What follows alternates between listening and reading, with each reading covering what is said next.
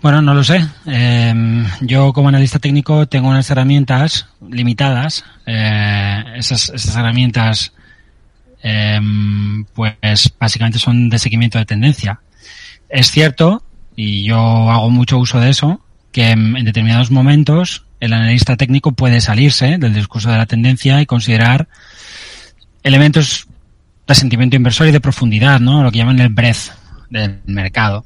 Eh, tú sabes que eso yo lo hice eh, para durante 2022 advertirte de que cuando lleguemos a esta resistencia hay que venderlo todo. Sí. Es un poco lo que están haciendo ellos.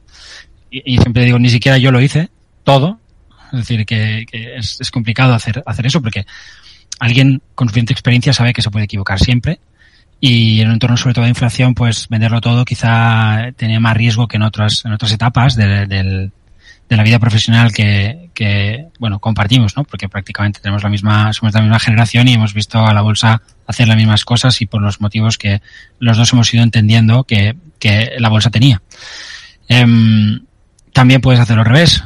Es decir, en, en octubre probablemente muchos de estos bancos eran completamente pesimistas. Eh, ¿Por qué? Bueno, habría que preguntárselo a ellos, pero eran completamente pesimistas. Sin embargo, yo en octubre, y yo tengo la suerte o la desgracia de que además de ser aquí escribo todos los días, entonces soy muy visible. Yo no invento nada. Se puede ir al confidencial, ver mis artículos, darse cuenta cómo va cambiando mi punto de vista desde podemos tener un gran rebote, este rebote podría ser un suelo, aunque, oye, vamos a tomárnoslo con calma, hasta, bueno, bueno, este rebote, muy al principio, podría ser un suelo, cuidado, y yo he sacado aquí gráficos remontándome hasta 1967 para hablarte de por qué entendía que la probabilidad de un suelo muy relevante era, era, era muy alta y que como mínimo veríamos un gran rebote. Bien, hemos visto el rebote. Yo no tengo herramientas fuera del sentimiento inversor y el precio de mercado para determinar que ese rebote en curso se ha, se ha detenido. Eh, no ha avanzado lo suficiente como para que desde el lado que yo utilizo para enfocar el, el, el, tema, que no es nunca el corto plazo ni el muy corto plazo, sino la tendencia, se puedan haber eh, visto elementos extremos en el lado contrario.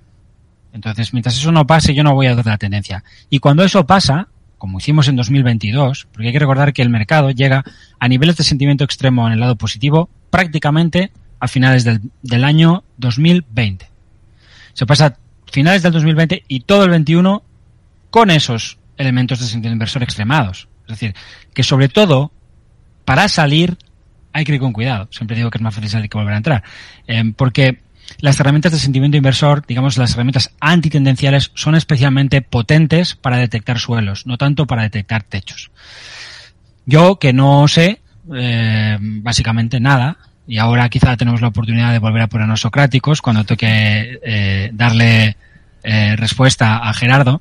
Eh, no sabiendo nada, pues, hombre, preferiría ver que se rompe algún soporte, que pasa alguna cosa. O sea, yo no, no tengo la, la pretensión de vender en el máximo. La semana pasada vimos rupturas importantes en, en el Nasdaq, eh, que quizás lo que le faltaba al mercado por, por romper al alza, o, la anterior, no lo recuerdo ya. Yo te digo que el corto plazo no es algo que, me interese demasiado. Estamos viendo ya desde hace días, pues, elementos suficientemente claros en tendencia como para al menos tenerle un respeto a lo que está haciendo el mercado. ¿Faltan cosas? Siempre faltan cosas.